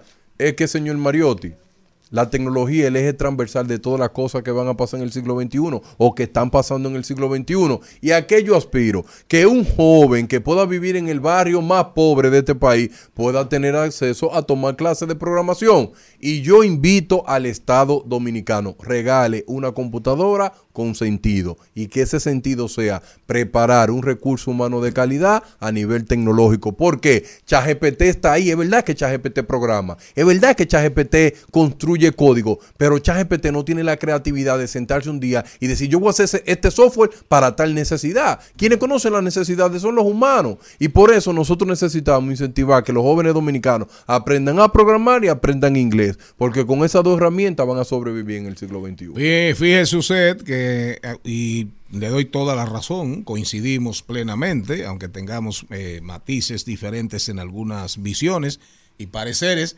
pero coincidencia casi total. Pero la tecnología transversal. Pero hay un tema, hay un tema que también lo señala Bill Gates con mucha propiedad y sobre todo autoridad porque lo viene diciendo desde hace mucho tiempo e invirtiendo dinero el tema del cambio climático. La NASA acaba de decir que si el julio del 2023 fue caluroso, 2024. que nos preparemos para el del 2024. Entonces, ustedes saben lo que eso significa. Eso significa que las que los veranos van a ser más calientes y los inviernos Más más, fríos. fríos, más fríos. Y eso significa que los eventos climáticos, los desastres climatológicos que promueve el clima y que empuje el clima, cada vez serán más fuertes y más frecuentes. Darían Vargas próximamente eh, tendrá una intervención ya más detallada sobre este tema. Saludamos y reiteramos el saludo a Delvis Franco. Eso es un señor que está en Twitter. Sí. Que nada más ataca un solo partido. ¿Quién?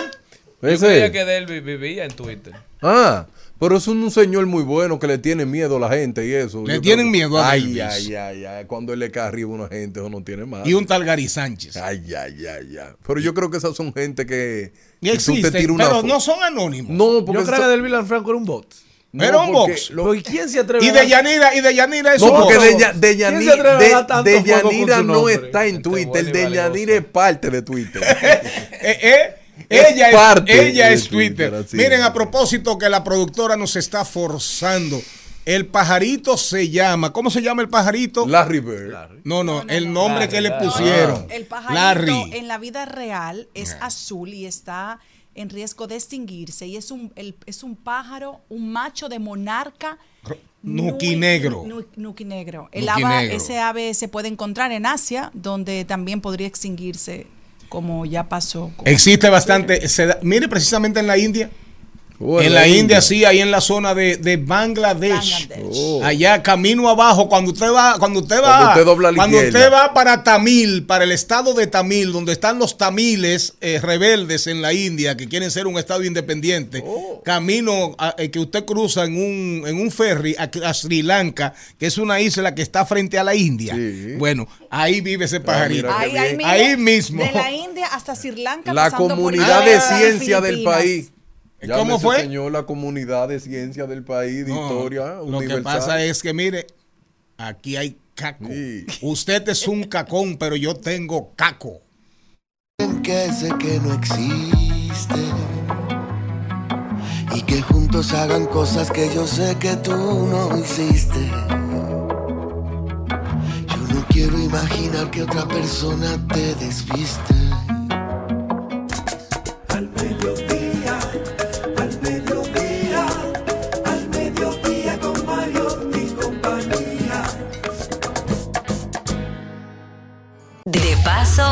De paso y repaso. En al mediodía. Con Mariotti, con Mariotti y compañía. Te presentamos De paso y repaso.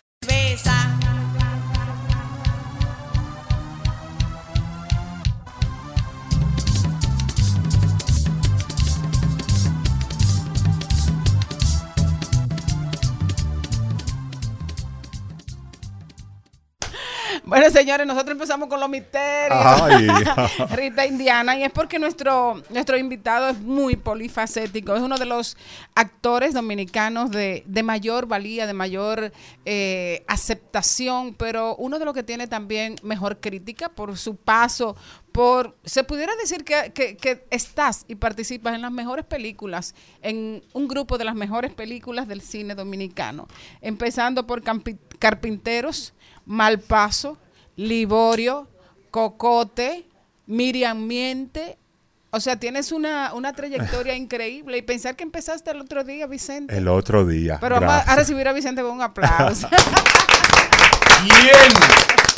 Gracias por la invitación a este espacio, al mediodía, compartir con ustedes acá. Es para mí un privilegio y compartir con su público. Gracias Maribel eh, por tus palabras de introducción. Eh, contento, qué sé yo, me ha tocado, como bien dices tú, de las películas que han representado o han sacado la cara del nuevo cine dominicano, especialmente con Cocote y, y Liborio, Wow. que son como dos películas que he tenido la oportunidad de protagonizar y hablan de, de un cine más singular, ¿no? De temas de nosotros, de reivindicar un poco... Malpaso eh, me encantó Claro, también, wow. Malpaso, que es de Bow Group.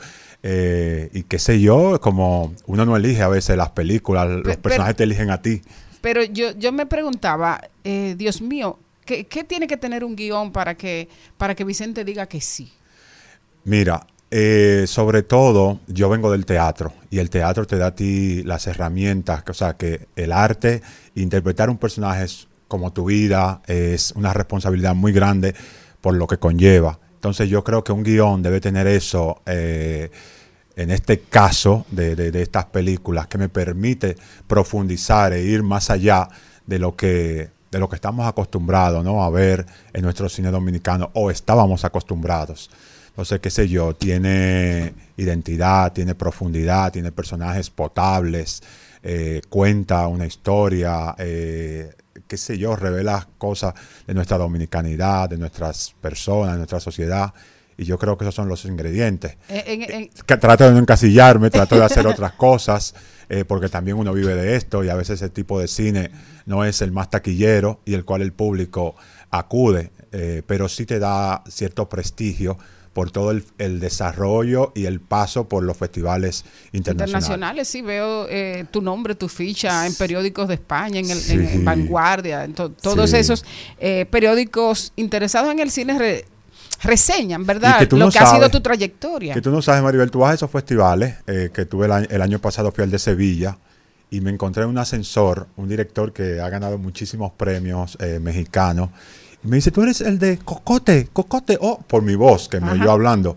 Y fue porque la vio en, en Locarno, cuando, cuando fue, es mi película favorita de todos los tiempos. Él es muy amigo del director y me quedé como, wow, ¿hasta dónde llega? Uno cree a veces, estamos muy acostumbrados a esta islita y que todos los límites están aquí como muy, muy, muy... eh, como cerca, todo y así, como sí. que estamos aquí limitados y nosotros nos conocemos. Y cuando tú vas y tienes la oportunidad de ir a, a estos festivales y compartir con, con grandes eh, eh, profesionales de la industria y resaltan tu trabajo, es muy lindo. Yo tengo una pregunta, Vicente. ¿Qué es más importante para un actor? ¿Que una película sea reconocida a nivel internacional en los festivales o que una película sea muy taquillera y pueda recaudar mucho dinero? En mi caso, eh, muy buena pregunta, porque creo que eso eh, acabo de decir un poquito de que uno tiene que vivir. A veces ese reconocimiento y ese prestigio no te deja eh, el dinero con el cual tú tienes que vivir, pagar facturas y todo. El reconocimiento, lo otro, te da un prestigio que tal vez es más, si tú quieres una carrera más perdurable en la historia, aportes a tu sociedad y todo el otro cine más pasajero. Te permite comer, te permite estar, pero el- creo que las dos son importantes para, para un actor y por eso he tratado de abrir el rango. Antes era como más selectivo con los proyectos y ahora eh, me he dado el chance de hacer comedias. Eh, recientemente eh, terminé de filmar con Bow Group una coproducción con Perú y también la, la película El Año del Tigre que está en Star Plus de, de Disney, que es la primera película que se está exhibiendo ahí, ya está en la plataforma. Y esas películas que tal vez son un poquito más eh, Ligeras. ligeras en cuanto al contenido y todo, pero no por eso dejan de ser serias. Eh, creo que, que las dos eh, son importantes para, para un actor, porque te da la versatilidad también, de no solamente encasillarte en un cine eh, tal vez de culto o, o de arte. Jenny. Pero eso, eso es igual que en televisión. En televisión al final, ¿qué tú quieres? Las dos cosas. Tú quieres rating y quieres dinero. Y quieres facturación. En el cine, y en el cine, imagen. en el cine lo ideal es ganarte un Oscar y que el retorno Claro. sea mucho mayor que la inversión. Al Claro. final, porque eso es lo que quiere la productora. Si aparece el Oscar, perfecto. Excelente. Ahora, al final la productora también quiere que se invirtió 100 millones de dólares, vengan para atrás por lo menos 150. ¿Es así? De la parte de contar historias como periodista a encarnarlas y con tu piel traducirlas y llevar esa emoción con todo lo que es tu ser, ¿te has despegado mucho del periodista? Sí, porque el periodismo fue en un momento donde hacer arte en este país no era visto como un como una forma de vida, una profesión, sino como un hobby o una locura, si se quiere decir, eh, un atrevimiento. Entonces, eh, buscando qué podía estudiar, que no me alejara tanto de, lo que era el arte y lo que había elegido eh, como desde pequeño, dije el periodismo, porque me permite y hice muchos reportajes y colaboré con, con revistas y todo, pero siempre estaba muy claro que era, eh, Que era para, obtener un grado universitario en ese momento.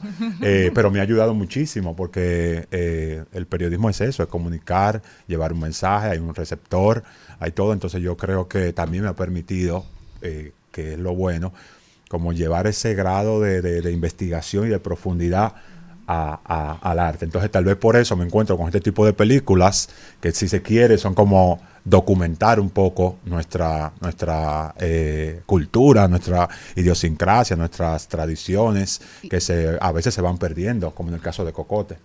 Y y me, me estaba pensando en precisamente en Liborio, que es un personaje mítico de la República Dominicana, pero que además tiene que ver contigo, ah, con parte de tu, de tu crecimiento, de tu nacimiento, de tu tierra. Entonces, encarnar a Liborio, algo que, que, forma parte de tu patria chica, que, que significó, que te dejó Liborio y que aprendiste de él después de hacer la película. Bueno, Liborio, eh, uno siempre dice que la mejor película es la que está por venir o la que acaba de hacer.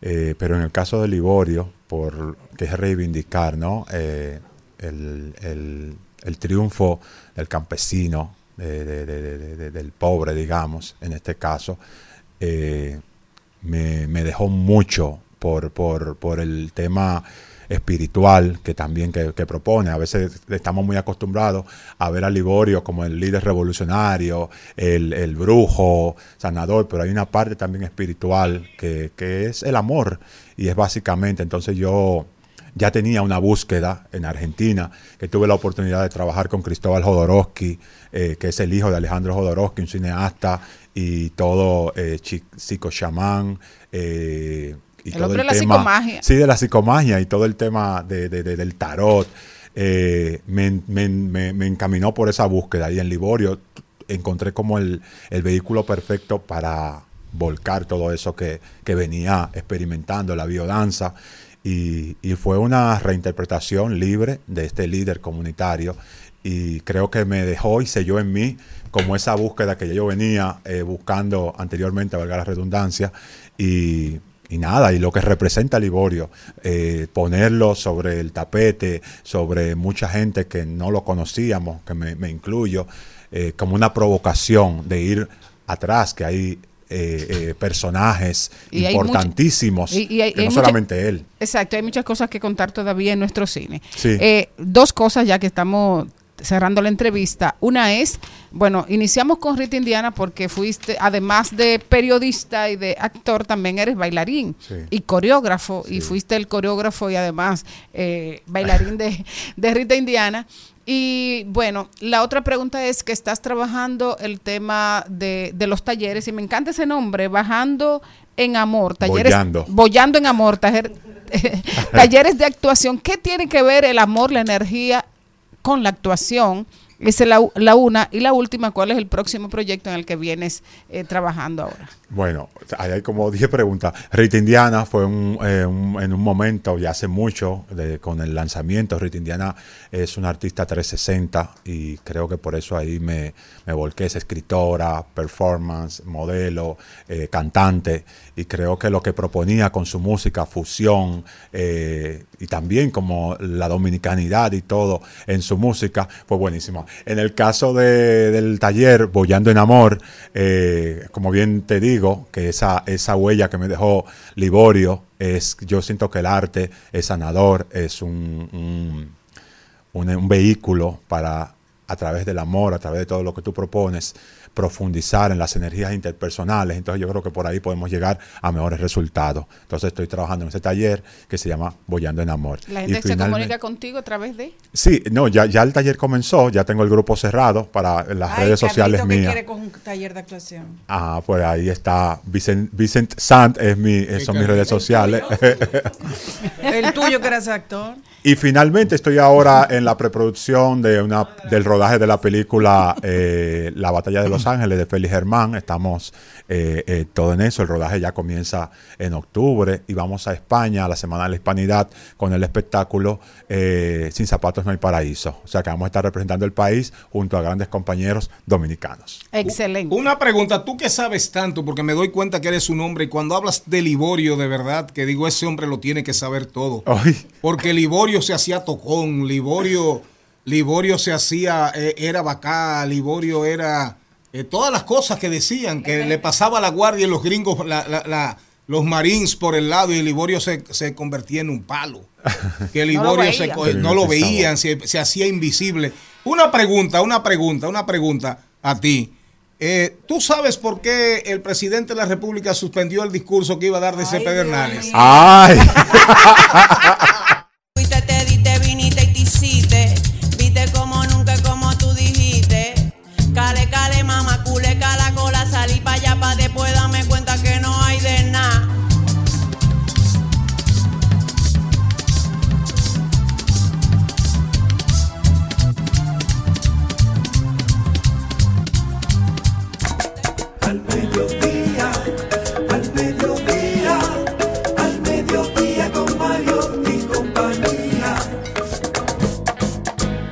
Garras, picos, pelos, plumas, plumas.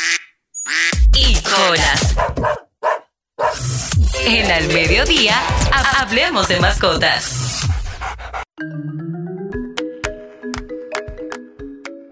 Bueno, bueno, bueno, bueno, aquí está el hombre que más sabe de mascotas en la República Dominicana, Mr. Molina. Hay un show, hay un show. ¿Cómo se llama el show, señor Morel? Usted que vive en Belén y los tres pastores. Porque ahora Show. solamente está pensando en su programa de los lunes, dígame. Dog Show se llama. Sí, así mismo es. Eh, ahora lo, va- lo vamos a... No, él, él, él, él vive ahora en el aire, porque solamente está pendiente de... ¿Cómo, cómo se llama el programa de ustedes? ¿Qué de los tenemos? lunes? Radio. ¿Qué tenemos radio? ¿En qué horario? Ocho y media, nueve y media de la noche, todos los lunes, el programa que analiza todo lo que pasó en la semana que antecede y lo que debería pasar en la semana que recién Después de comience. Jochi Santos. Así es. Ustedes deberían invitar a Molina. Va para allá, va para allá. Dos perros más un perro. Tres caninos. A ustedes. Tres caninos.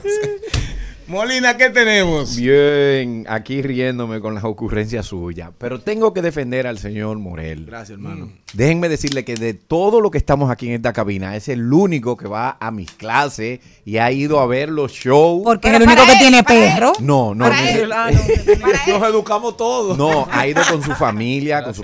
Así es que, señores, déjenme de, yo públicamente te doy las Que gracias. estoy comprometido con el mundo Con Paco.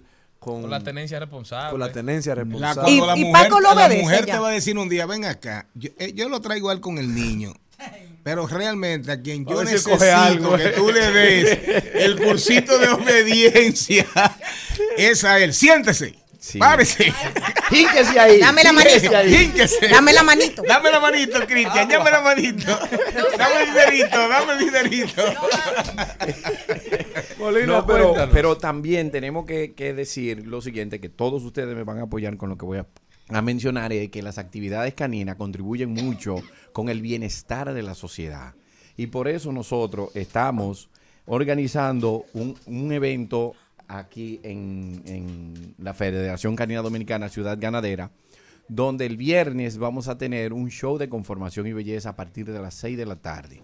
Un show de todas las razas ahí. La gente que sea amante de los perros y la gente que quiera que sus hijos le comiencen a tener afecto a los animales, creando eh, eh, sensibilidad emocional que contribuye con, con el desarrollo intelectual de cada individuo, pues también pueden llevar a sus hijos, no necesariamente que no tengan perros, es totalmente gratuito.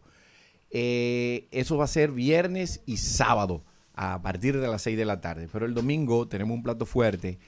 A partir de las 9 de la mañana va a haber un especializado de la raza pastor alemán a las 4 de la tarde vamos a tener una, la primera prueba de temperamento que se van a realizar aquí para perros de la raza Rottweiler. ¿Cómo así? Prueba de temperamento. Prueba de temperamento para evaluar qué temperamento tenga su perro eh, para la función de entrenamiento, para compartir en el hogar, porque si mucha gente comete el error que mete un perro a su casa, pero ese perro tiene un temperamento que no es adecuado para Claro. tenerlo en, un- en una familia y le pueda dar un problema mayor. Por eso han pasado tantos accidentes con los perros, porque la gente piensa que el perro nada más es echarle comida, tiene cuatro patas y lo llevo al veterinario. No, también el perro tiene sensibilidad, tiene dolencia y tiene un temperamento que, lo, que puede ser alterado por muchísimos factores. Entonces ahí vamos a estar realizando pruebas de temperamento que van a ser puntuables, donde los tres primeros lugares con el mejor temperamento van a ser premiados.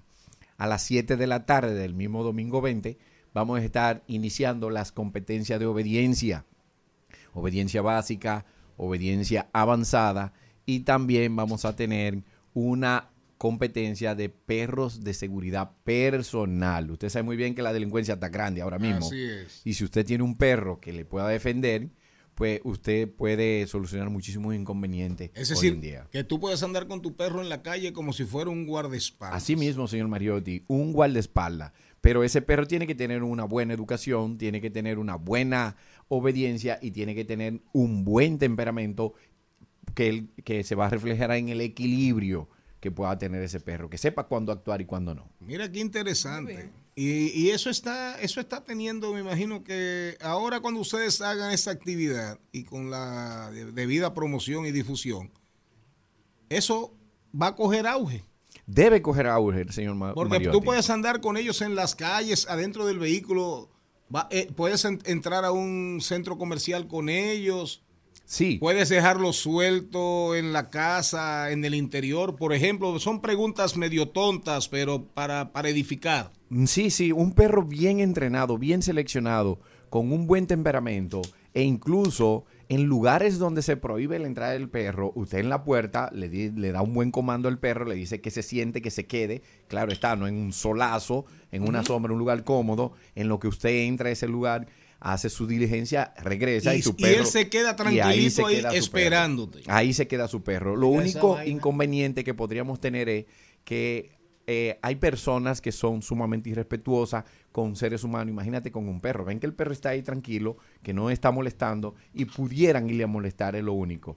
Entonces, para eso, identificamos a ese ejemplar con un chaleco que diga que es un perro que está en servicio, que está trabajando, para conseguir un mayor respeto a ese ejemplar y muchísimas otras cosas. Incluso eh, hemos visto y hemos puesto a prueba también eh, madres que salen con sus hijos a caminar por el parque, pero le da miedo hoy en día salir al parque porque le quitan el celular, porque le arrebatan la cartera, porque le arrancan una prenda que pueda tener, pero andan con su perro. Y nosotros tenemos ya investigaciones que voy a hablar con, con el señor Darían Vargas, a ver si me ayuda a hacer una encuesta de qué tan efectiva puede ser eh, o en cuánto te aporta la compañía de un perro en cuanto a tu seguridad. al momento de tú estar en la calle. Bueno, me imagino que si uno anda con un perro grande, es más difícil que vaya un ladrón a acercarse a uno. Claro que sí. Eligen otra que esté sola. Claro que sí, lo mismo pasa también con la seguridad en el hogar. Y se, se ha comprobado que en las casas donde mayormente roban es donde no hay perros, aunque sea el famoso viralata que nosotros tenemos. Si hay un perro que te hace un escándalo a la presencia de un extraño, pues tú te, te pones alerta y va y mira por la ventana a ver qué es lo que está pasando. Entonces, Como el perro que el otro día, eh, el ladrón de bicicleta, se puso a acariciarlo, a jugar con él. Reitera, reitera el lugar, el día, la hora y el show de, el show de obediencia. Ah, yo quiero ir. El Dot por Show. favor, sería El un Dot honor. Show. Eh, El Dog Show sería un honor para, no- para nosotros eh, que ustedes hagan acto de presencia y que nos ayuden a invitar a la gente a que vaya allá. Es totalmente gratis. Le voy a repetir, señor Mariotti, como usted bien me pidió, es, una organiza- es un evento organizado por el Club de Pastores Alemanes, ACOA RD, eh, avalado por la Federación Canina Dominicana. Los jueces, señor Mariotti, déjeme decirle que no es algo así de que, que del patio, no. Traemos un Del juez. exterior. Sí, de- tenemos una jueza que viene desde Guatemala, un juez que viene desde México, otro de Francia y dos jueces dominicanos que van a evaluar todas esas competencias. Dijimos, eh, con formación y bellezas, viernes y sábado a partir de las 6 de la tarde. Eh, el domingo a las 9 de la mañana, un especializado de la raza pastor alemán. A las 4 de la tarde tenemos la primera prueba de temperamento para las razas Rottweiler a celebrar aquí en República Dominicana. Y a partir de las 7 de la tarde tenemos obediencia básica, obediencia avanzada y para cerrar una competencia de perros de seguridad personal. El domingo. El domingo. ¿En qué lugar? Federación Canina Dominicana. Eso está dentro de la ciudad ganadera. Totalmente gratis. Mañana 16 de agosto. Recuerde que un día como, es, como el día de mañana 16 de agosto del, 19 del 1863, Cerro de Capotillo, Santiago Rodríguez, 14 hombres levantaron la bandera dominicana para recuperar nuestra independencia. Saludo, saludo y gloria, y gloria eterna para Luperón, Monción, Pimentel, Salcedo, todos los generales, Gaspar Polanco, todos los generales de la guerra restauradora y aprovechen su tiempo que ya el presidente no va a hablar de ese Pedernales. Hasta el jueves. Hasta aquí, Mariotti y compañía. Hasta aquí, Mariotti y compañía. Hasta mañana.